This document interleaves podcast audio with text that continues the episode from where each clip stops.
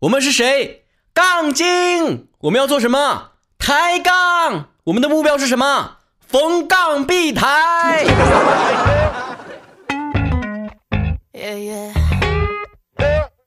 朋友们，我在双十一买的秋裤最近终于到货了，都快穿棉裤了吧？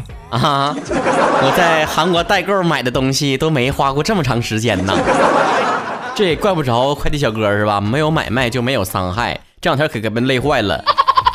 我在收到秋裤的第一时间跟妹豆分享了一下，我说：“你看哥买的秋裤是不是时尚中还散落着一丝性感的味道？” 妹豆说：“你花多少钱买的？”我说：“你猜呢？”他说：“嗯，应该是两百块钱吧。”我说：“哈哈，一百二十五买的。”他说：“贵了，八十就能买下来。”那你还才二百？妹都喜欢抬杠也不是一天两天了，就像我喜欢允儿这件事儿，她就一直颇有微词，说：“哎呀，你这么大岁数还追星，你妈知道吗？你给允儿花过那么多钱，你妈知道吗？知道啊，都知道啊。我妈非常认可这个儿媳妇儿。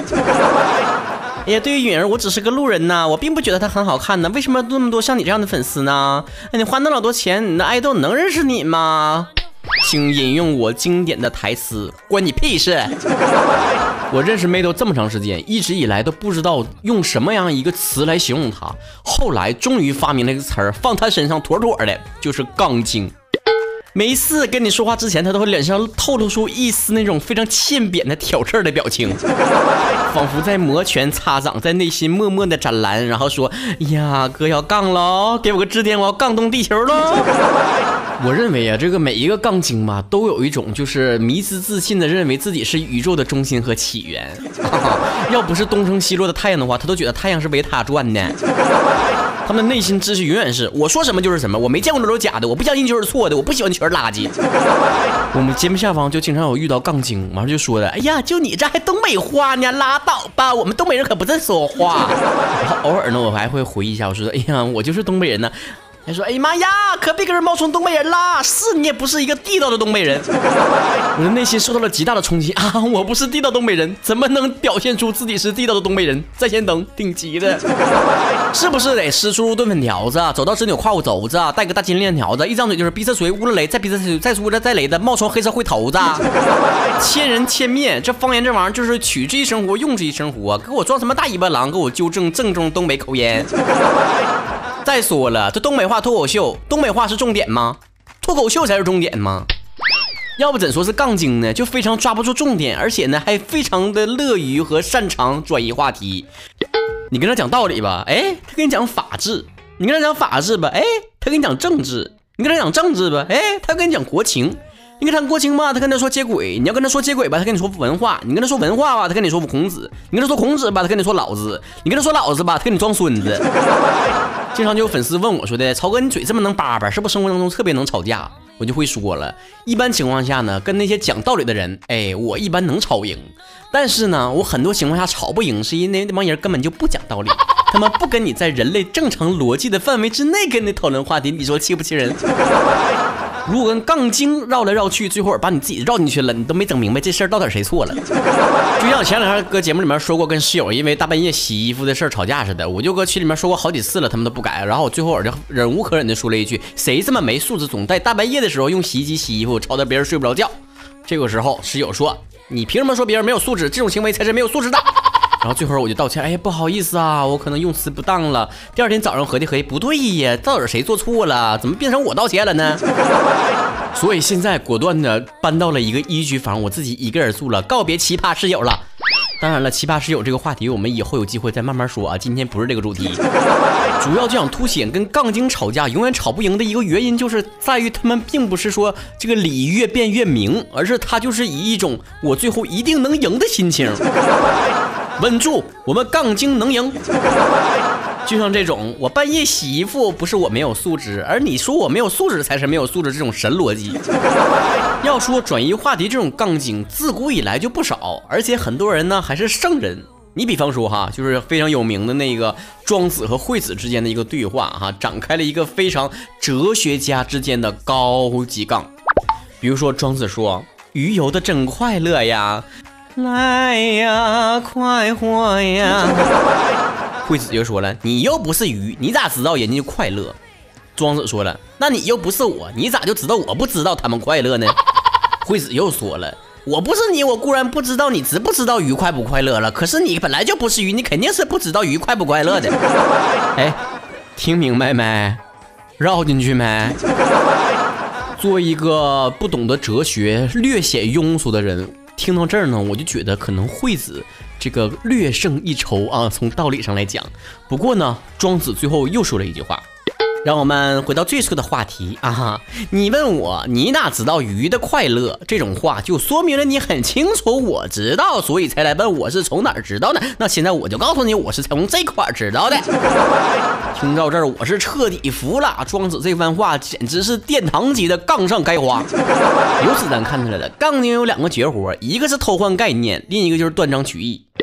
庄子最后的那一段总结陈词，就相当于把人家惠子原本想表达出来的“你不是鱼，所以你并不知道鱼快不快乐”这个意思，转换成了就是说你问我了，你不是鱼，你怎么知道它的快乐？就是认可了它是快乐这件事情。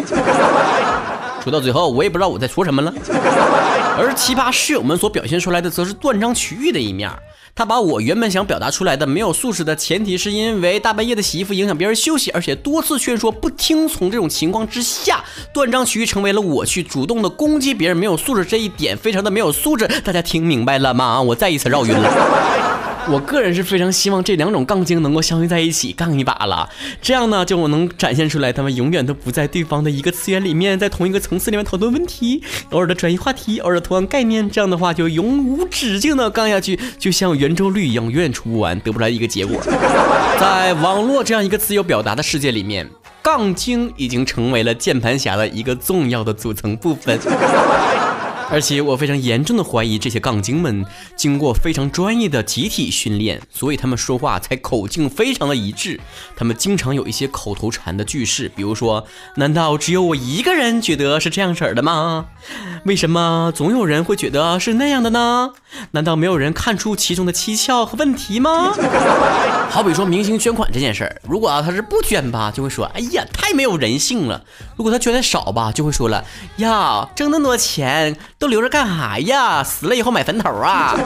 捐的太早了，说哎呦，就显他能了是吧？别人都不行是吧？捐的晚了就说了，这肯定是迫于舆论的压力呀，这么心不甘情不愿的做给谁看呢？捐的多了又说了，哎呦喂，可真是有钱人呐！嗯，做形象公关嘛，这不是以为这样式就能洗白自己的黑历史了？你要是问他到底捐了多少，他会说了，要我这么穷的人还捐什么款呢？那不都是他们有钱人干的事儿吗？他还以为他是劫富济贫呢，一身侠气。有的时候吧，咱也不能光怪这个人是杠精，那谁的杠精都不是突然间一天从石头缝里蹦出来的，都从小教育出来的。像我们那前的那个家长和那个老师都挺杠的，你知道比如说，你你说那个忘带作业了，老师肯定说呀，你咋没把你自己忘了呢？你咋不忘了吃呢？我从小就合计，这话说的老师，那不吃那玩意儿饿呀？那你说不交作业，他也不饿呀。而当你跟爸妈说，我想买一个什么衣服啊、玩具啊，我想买个那个什么那个四驱车啊，你肯定从小听过这种话，就你爸你妈指着你就说的，我看你像个四驱车。我想买个雪糕，我看你像个雪糕。我想买那件牛仔裤，你我看你像个牛仔裤。我可真是个四不像，想买啥就变成啥。而在东北，这爸妈还有一个非常标准性的答案，就是我给你买个六。我从小就没闹明白，这个买个六到底是买个啥？不光长辈们教你杠，那电视剧也教你杠，是吧？咱小时候最火的电视剧叫《流星花园》，里面有一句经典台词，就是道歉有用的话，那还要警察干啥？现在品一品这句话，那道明寺是不是杠精鼻祖？而你从杠精形成的心理原因去找这个问题的这个根源的话，你会发现了，他们大部分的人呢，心里面都希望着表达出自己的不一样啊，我们不一样，其实也一样。杠精们呢都非常非常害怕自己流于平庸了，跟你们这些凡夫俗子们说同样的观点没意思，表达不出自己的标新立异，而且在心里面暗示自己，你看着没？我在某一些方面还是比别人强的，别人看不出来那个问题，我看出来了。别人没看到的纰漏，我披露出来了；别人没有挑剔出来东西，我挑剔了。我就是比别人有见识、有想法、有学问。救救杠精吧，杠精们还只是个孩子啊！其实杠精们的这个内心呢是非常非常矛盾的。拿别人举例不合适，就说我自己啊，我自己内心肯定是有两个人的，就是住着两个人啊，不是男人和女人啊，是两个不同思想的人。有一个人呢，思想会告诉我说：“哎呀，我到了三十岁了还不结婚，是不是有点急了？”别人都安定下来了，买车买房，有儿有女了，我是不是落别人一步了？同时，我另外一个人呢，又告诉我：哎呀，你不要把那么庸俗想的，这个人还是要独立起来的，在自己没有遇到缘分之前，还是要不断的摸索的。这年龄只不过是一个数字而已，都什么年代了，对不对？出于维护一代名主播的形象问题，我可能也只能把后一个我展示给大家，但也不能说后一个我就是伪装出来的、建设出来的一个假象，而只能说第一个和第二个我都是真实的，而且他们在我的脑中相互之间的打架，谁也相持不下，谁也没有办法占据脑中的一个上风。而第一个自己很可能是在你的判断当中，你非常瞧不起他，甚至不知道他在你脑中的存在。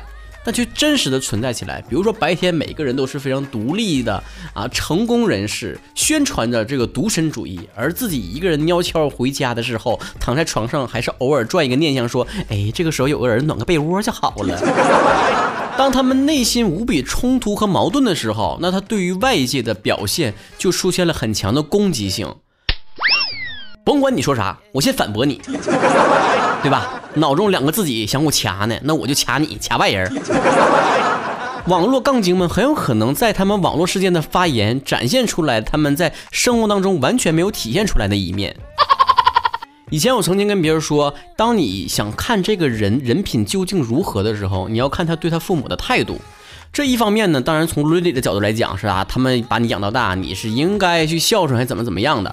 但另外一个角度去看是什么呢？就是一个人在外面装的时间长了，伪装出来的善良、伪装出来的热情等等，那个东西时间长了，他总会有一个时间点需要去释放自己内心真实的一面。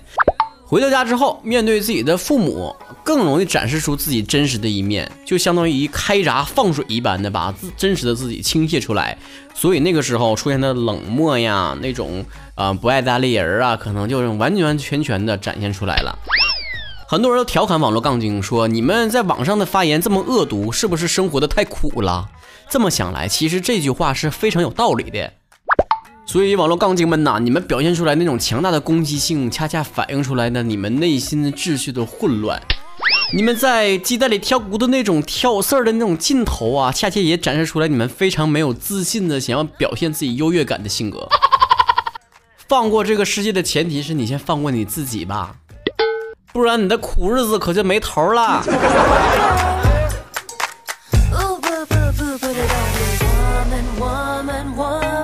其实吧，偶尔谁都有杠的一面，是吧？小杠怡情，大杠伤身，强杠飞灰烟灭。所以偶尔你想听一听曹哥跟你小杠一下，怡情一下，就来这个搜索东北话脱口秀来收听这档最受欢迎的节目。如果把节目从头听到尾没有路转粉，那算我输行吗？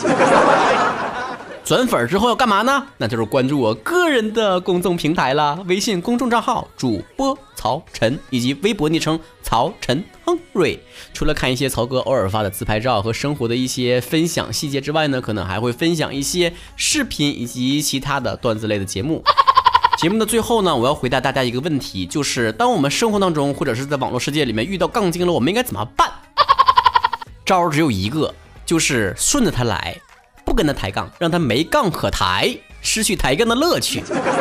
他说啥你都说啊，对，是，可不咋的。干哈呀？你瞅啥？哥们眼神儿别太狂。干哈呀？你瞅啥？哥们眼神儿别太狂。几本思密达买了小貂送妈妈，杨梅蝶的苍小空爱上猪肉粉条子，各种颜色的皮肤，各种颜色眼珠子，嘴里絮絮叨叨开始流行东北话。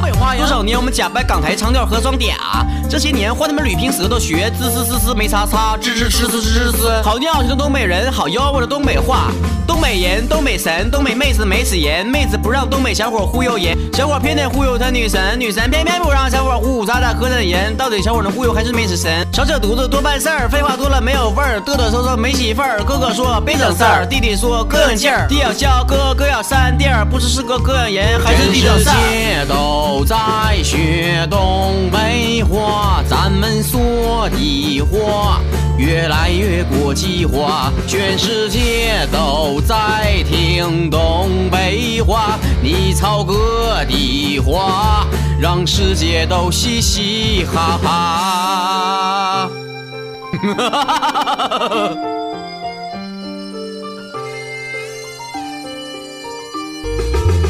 发廊托尼哥开间飞辫子洗剪吹，口里来的 DJ 草剪的磕碜几个浪，各种颜色的皮肤，各种颜色眼珠子，嘴里絮絮叨叨开始流行东北话。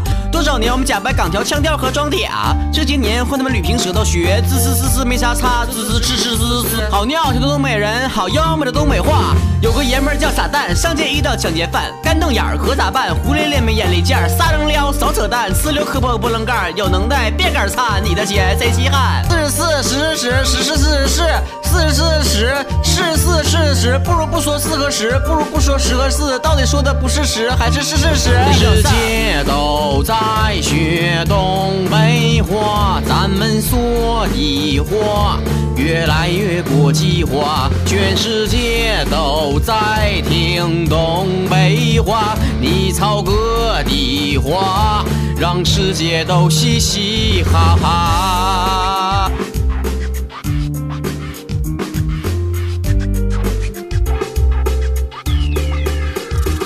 全世界都在学东北话，俺们说的话越来越国际化。全世界都在听东北话，你操哥的话，让世界都嘻嘻哈哈。全世界都在学东北话，俺们说的话越来越国际化。全世界都在听东北话，你操哥的话，让世界都嘻嘻哈哈。